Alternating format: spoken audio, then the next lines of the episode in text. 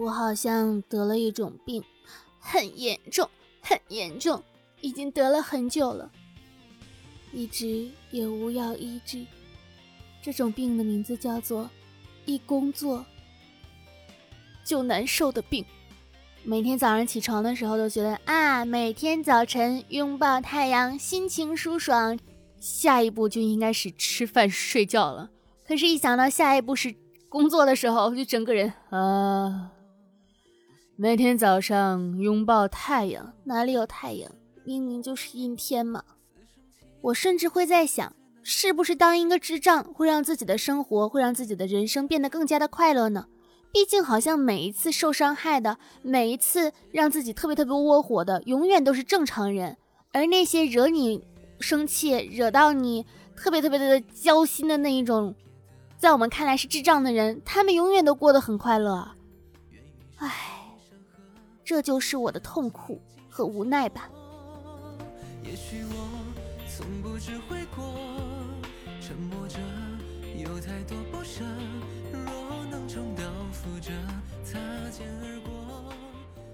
Hello，我亲爱的听众小可爱们，你们还好吗？又到了愉快的周四了，这里依旧是温馨治愈、正能量、暖心暖胃暖被窝的小电台，我依旧是你们的小可爱兔小灰呀。你们最近的心情怎么样啊？有需要被拯救吗？最近的工作怎么样啊？生活怎么样啊？开心吗？快乐吗？吃到好吃的了吗？见到喜欢的人了吗？如果你都没有的话，那你也只能过来听我的电台了。嘿嘿。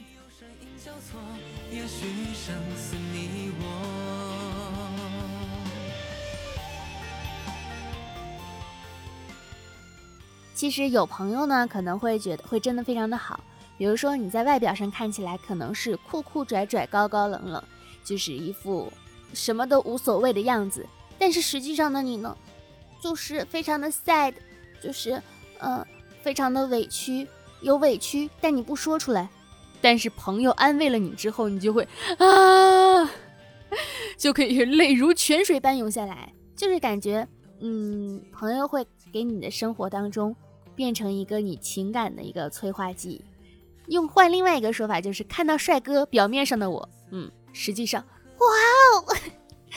我前两天出门，然后在地铁上看到了一个特别帅的帅哥，我觉得他应该是艺人。然后我就一直偷偷的盯着他，然后但是他也没有看到我。然后之后呢，他就下地铁了，我就非常的遗憾。再一睁眼睛，发现又有另外一位帅哥上了地铁，我就非常的开心。我说：“你看，旧的不去，新的不来。”然后我就盯着这个帅哥看。之后他又下了地铁。等到这位帅哥下地铁之后，下一站呢，我也下了地铁。然后我就到那个换乘线那里，换乘线那里，我一进车厢，刚开始没发现，我猛然一抬头。那两个帅哥都跟我在同一个车厢，你们说缘就是这样的妙不可言，是不是？然后我就开始正大光明的去看他们两个。此时我才发现，原来最开始第一个那个帅哥呢，不是一个人，他旁边还有两个帅哥。但那两个帅哥呢，应该是一对儿，就是我看起来觉得特别的啊，特别的般配。我就开始观察一二三，观察他们四个帅哥。然后这一路我开心的呀，就坐过站了，跟人家赴约，哎，就迟到了。但是什么呢？我收获了美丽的心情，说明什么呢？爱美之心，人皆有之。当你看到美丽的事物、美丽的人的时候，你的心情就会不自觉的变得更好。所以呢，如果当你心情不好的时候，不要在家里宅着，想方设法出去溜达溜达，你可能会遇到一些不一样的呃缘分。哎，奇怪，我遇到缘分了吗？我没有遇到缘分。正常故事的结局难道不应该是我跟其中一个帅哥？这个勾搭上了，然后携手奔向了一个幸福开心的生活吗？既然没有，我为什么还这么开心呢？就是说明人的心理满足度是很容易的，很容易被满足的，好吗？比如说，就像你们夸一夸我，我就会超满足，你们懂吧？就是啊，这个暗示够明显吗？就是评论什么的，走起来好吗？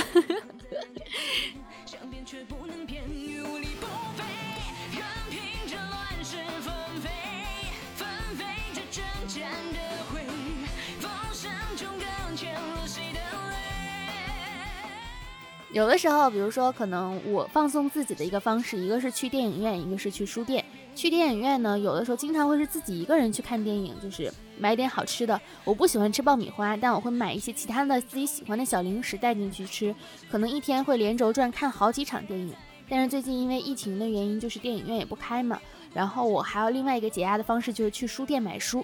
有的时候可能去书店买书呢，也并不会就是真正买回来就看，可能说买回来看一看，然后就放在一边了，然后想起来再看。然后在这个中国读书图书网啊，中国图书网的时候，他们就说，说曾经呢在微博上看到一段话，大意是不要因为买了很多书而没有读而产生任何的负罪感。正是因为买了这些没有读的书，让很多的书店呢活了下来。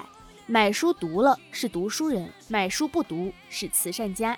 其实买书本身呢就是一件很快乐的事情。我们不说自己说拯救了多少个书店，我们是在促进着这一个行业仍旧在这个时代的前沿蓬勃的这种啊蓬生机勃发，蓬勃的生长着，不会因为像是电子书啊、手机阅读啊，然后这种东西新生代事物的出现而把这种原本读书的东西给取代了。不仅仅是读书啊，还有各种各样你坚持的那一些你之前的一些喜好和习惯，你都是在做慈善。这么一想，是不是觉得自己伟大了很多？嗯，是的，没有错，对不对？因为生活中美好的事物、值得我们记住的事物、值得我们去热爱的事物，真的非常的多。就好像在微博上，这个来自身体健康小波仔，他发了条微博，他就说，他常常呢发自内心、深深的感谢着电影、文学和音乐，他们是人世间呢最美好的精神解药，令人头皮发麻，后劲十足。如果没有这些呢？人类本身呢可能会有点无聊和贫瘠。月亮呢就只是月亮，痛苦呢也只会杀死希望和想象。永远不要停止歌唱，停止幻想，停止追光，像热爱生命一样去珍惜这些的宝藏。仔细想一想，生活多么美呀！其实我呢是真的会有呃，在自己想不开的时候，会去好好的读读书。我会很习惯，我发现很多的那种文字确实会有一种让你。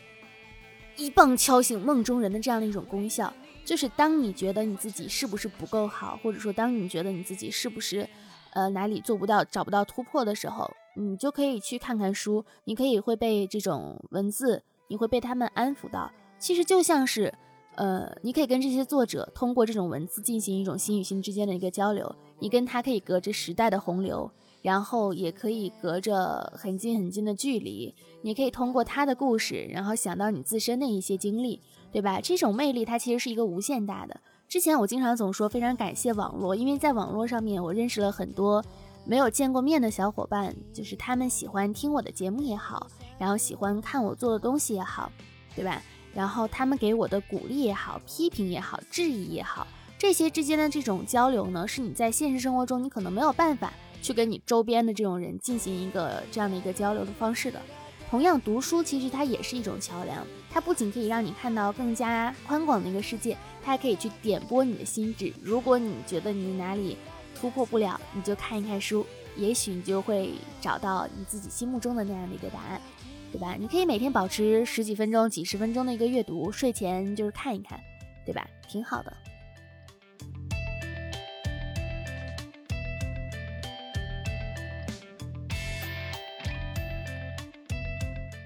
雷蒙德·卡佛就说：“他说呢，可能我们都活得太理智了，以至于看到理智的崩塌或者情感破灭的残破人生时，会产生逻辑上的眩晕感。里面的人呢，都好像是一滩被泼在地上的水。你知道，他们原来是好的，是好的，可是如今呢，全部都是泥土和垃圾，无法分离。活得太理智究竟是好还是不好呢？我相信每个人都有自己的一个想法。”因为最近我也在看综艺，然后里面就说说是每个人的活法都不一样，但是你可以有你自己生活的一个方式，但是你也要同意别人有别人的生活方式。生活方式上的选择上面没有对和错，你选择是理智一点的还是感性一点的，对吧？只要你自己开心和舒适，那对你而言就是一个最好的一个方式。其实我是一种什么样的工作和生活方式呢？我是一个非常随性的人。我希望我的一切都是在一个自由的一个基础上，我做的一切事情，希望它是基于热爱也好，基于快乐也好，就是总之是做一些自己喜欢做的事情。当然了，没有 哪个成年人的生活是容易的，在你做这这些让你快乐的事情的时候，你势必是会面临着一些其他的压力，比如说金钱的压力。那么你面对金钱的压力的时候呢，你就要做一些让你自己没有那么快乐的事情，但是它可以让你作为一个基础去来支撑着你，让你变得更加的快乐。很多时候，你说也会有绝对的理性和绝对的感性吗？我觉得是没有的。会有绝对的对和错吗？我觉得也是没有的。每个人面临着各种各样不同的一个选择，你只要选择一个让你觉得比较舒适的，且这个舒适度不会让别人感觉到难过的，那我觉得这就是一种最好的一个方式，不会让自己产生更多的眩晕感。一定一定一定要想方设法的让自己开心快乐。只有你开心快乐了，你的家人朋友也会因为你的开心而感到开心，而你自己也会因为你的这一份开心而收获你意想不到的幸福和机会。我简直就是鸡汤大王，我真棒！呱呱呱，鼓掌！马上又要到周末了，就是每次周四更新完节目之后，你们第二天只需要工作一整天，然后就可以迎来我们的周末假期了，对吧？放假的时候呢，就是放假，谁来找我玩？嗯，包吃包住，白天逛街吃饭，晚上安排蹦迪五星级酒店。来的时候提前打个电话，我好关机。哼，我好告诉你，我有事儿在忙。想什么呢？还请你白吃白喝啊啊！当然，如果你有这种好事，请告诉我。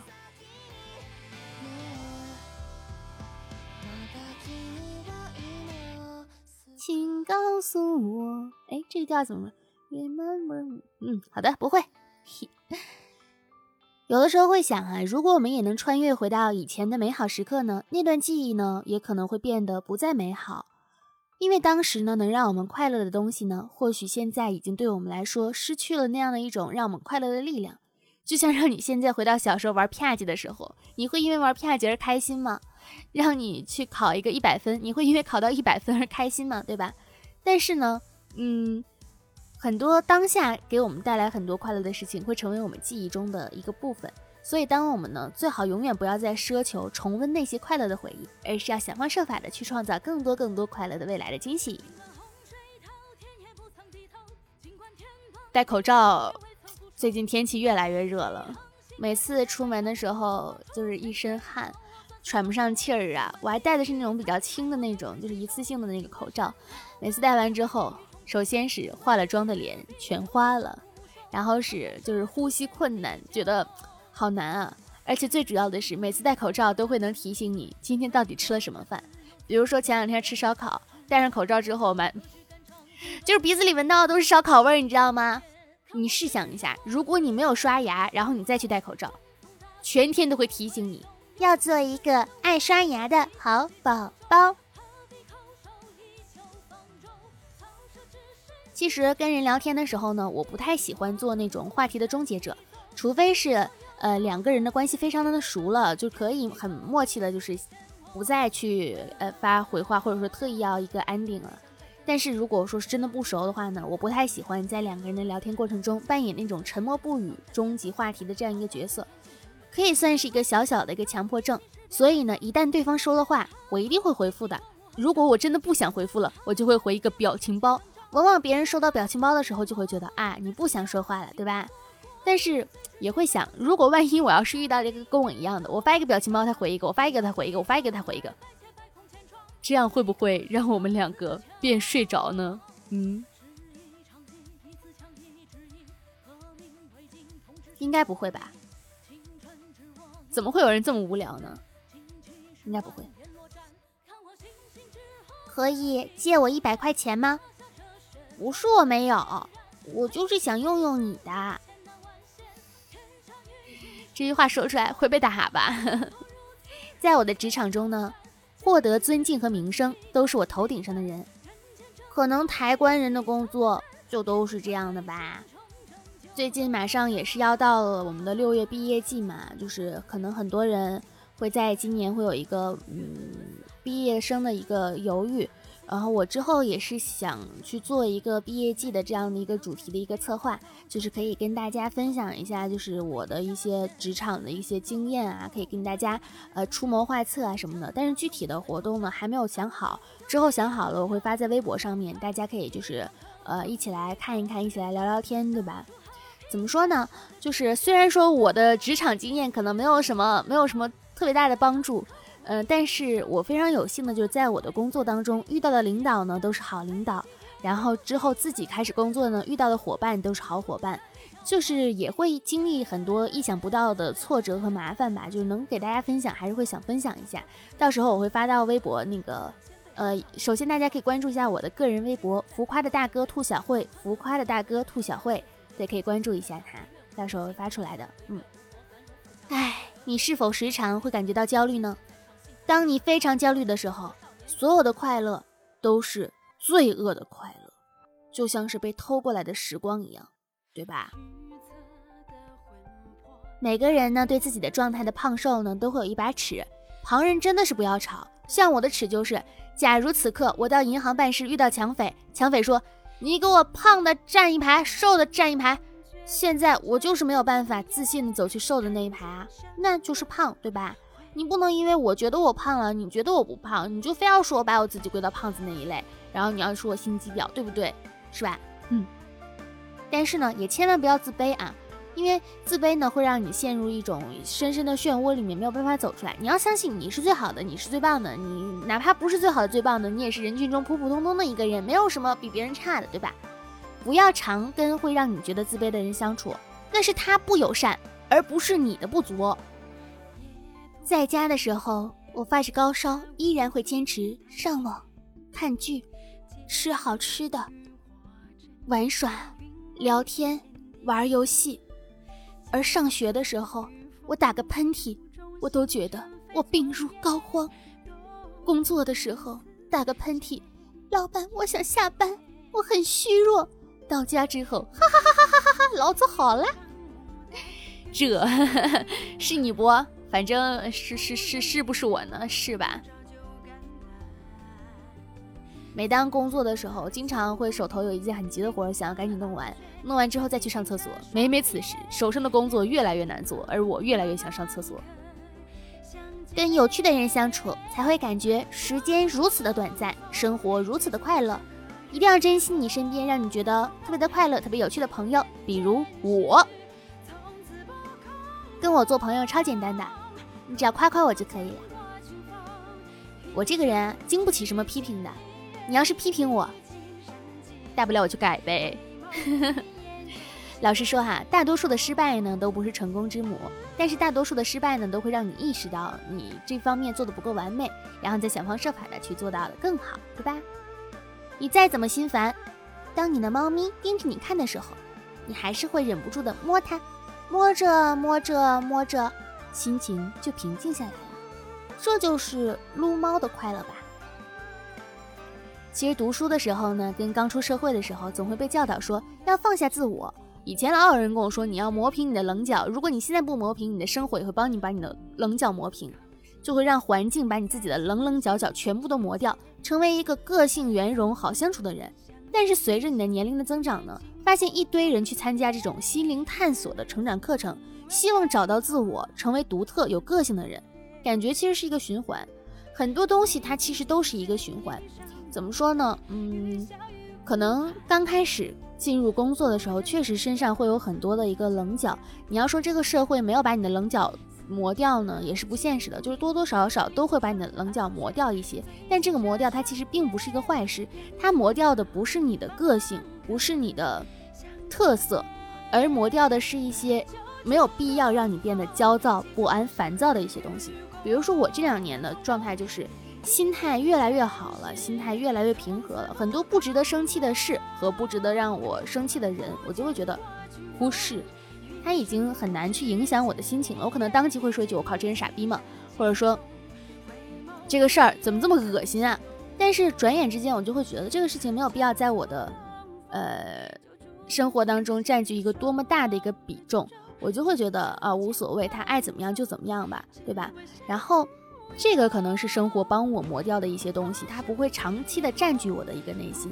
所以呢，其实磨掉什么和留下什么是取决于你自己的。你不会因为说你被磨掉了一些棱角，变得更加的平静而感叹说这个社会怎么这样，让我变得普普通通。而那些想要去找寻自我的人呢，一定是他遗失了一些什么东西，他可能被磨得过多了，然后所以他才会想要去转找回。所以呢，大家在磨平棱角的过程当中，一定要保持自我哟。好啦，那本期的周四小电台呢到这里结束了，感谢大家的收听。最近呢，我发现小电台好像听的观众，哎哎，观众听的听众呢好像越来越多了。也非常感谢大家的支持和鼓励，我会在每周四的时候呢，为大家带来这样一档轻松愉快的小节目，陪你们聊聊天，给你们分享一下最近生活中有趣的事情，也给大家讲一些别人生活中的一些段子，然后也会分享一些我的想法和观点吧，嗯。然后最后呢，就是我的广告时间。如果大家喜欢我的节目呢，可以点点击一下这个节目的订阅，每周四都会更新。然后，如果大家想要更多的了解我呢，可以关注我的新浪微博“浮夸的大哥兔小慧”，浮夸的大哥兔小慧。然后，我的微博上面一般会发我的生活，比如像是照片啊，然后 vlog 啊那种视频啊，然后还有一些广播剧。我发别的的时候，大家可以不转发不评论。当我发广播剧的时候，希望大家能够转评赞一条龙，好吗？就是因为一个广播剧，它的制作可能是会有很多的工作人员一起做的。就是如果数据不太好的话，我会觉得他们用了我，对不起他们。然后还有的话，如果想要关注我的，就更垂直的看视频呢，可以在哔哩哔哩上面搜索“浮夸的大哥兔小慧”。如果想要加入我们的听众交流群呢，和一群小可爱一起聊聊天什么的，我们的群是 QQ 群五二四六三一六六八五二四六三一六六八。好啦，那本期节目到这结束了，感谢大家的收听，拜拜，拜拜。拜拜。聚散或离合，不过是谁的求而不得。茫茫天地间，有身影交错，也许生死你我。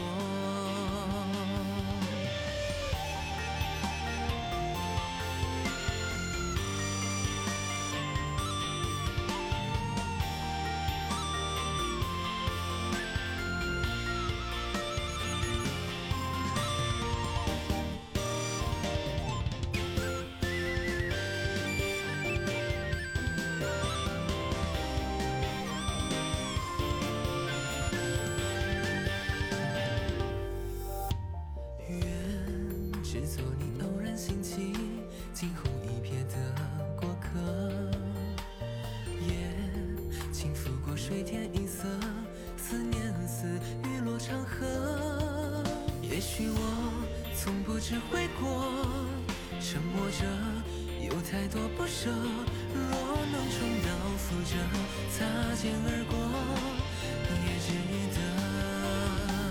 踏遍了山河，提笔却温热，魂牵梦萦是你的轮廓。你回眸时刻，有银河倾落，化人间烟火。一世的传说。聚散或离合，不过是谁的求而不得。茫茫天地间，有身影交错，也许生死你我。